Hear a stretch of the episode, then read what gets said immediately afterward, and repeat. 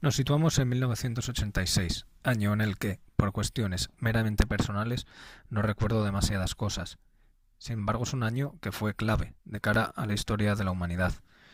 Así encontramos mm, que España y Portugal entraron en la Unión Europea, el transbordador Challenger explotó a los dos minutos de despegar, Ucrania recibiendo su primer, su primer hype de la historia, e incluso Sendero Luminoso reventando un tren turístico en la línea que va de Cuzco al Machu Picchu. Es en este contexto en el que aparece este disco, Turbo, de Judas Priest. Esperado por los jóvenes tirados de la época, esos que tenían tachuelas, Air Force One, jugaban con cucharas o llevaban pantalones que menos mal que nunca han vuelto a estar de moda. Ahí aparece la banda a la que hacemos referencia. Los profetas, los portadores de la llama y el acero. Los mejores, joder, los reyes. Van a emerger, a emerger desde lo más profundo. Los dioses del heavy metal han vuelto. Asoman la colita, empezando con un Rob Halford que parece más preocupado de emular a Tony Montana que a componer, y acabando con un Dave Holland copiando las pintas de Tino Casal. ¿Qué sale de ahí? Pues sale una cosa llamada turbo. Y va a ser doble, dicen las malas lenguas. No digo yo que no. Y yo no sé si sería el sol de las Bahamas, la fiesta sin fin o qué, porque es un disco lleno de, de colorines y tonterías, pero por todos los lados. Para empezar, ¿qué portada es esa? Mm, se entiende que es icónica, icónica pero horrorosa con una mano agarrando lo que parece ser una palanca de cambios. Y una mano con un modelo de uñas antidiluviana que posteriormente evolucionaría en las manos de Rosalía. Mal, mal, mal, mal. Disco producido una vez más por Tom Allen.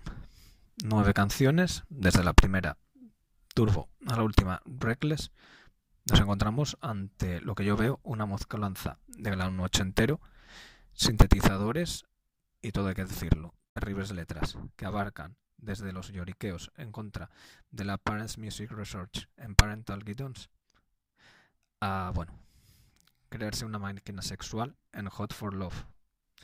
Todo, a mi entender, muy de la época, muy simplón y hay que decirlo, muy mainstream canciones chicleteras con un Halford que parece castigado a latipazos por cuatro hijos de puta. Y luego cosas como ese Lookout, muy de Dio, en Reckless, que, uff, mm, no, no, no queda bien. Por cierto, dicha canción iba a salir en la película de Top Gun.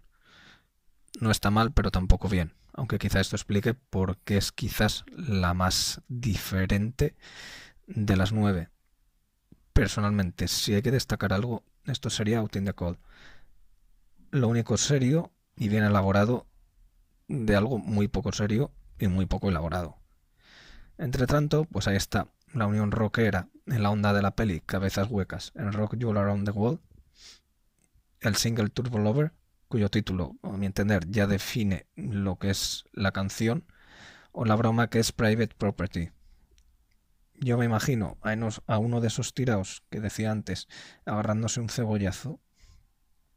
Sí, lo imagino, pero no con turbo.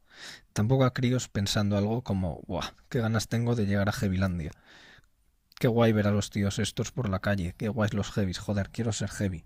Pues no, no me los imagino con turbo.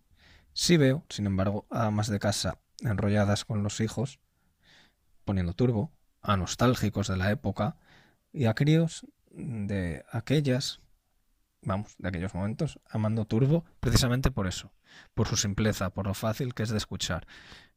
Hay que decir que lo mismo, tanto colorín es en donde está la gracia, que no digo yo que no. Y nada, en fin, yo creo que tendré que dejar de mezclar las pastillas y el whisky cuando sea obligado a escuchar este turbo.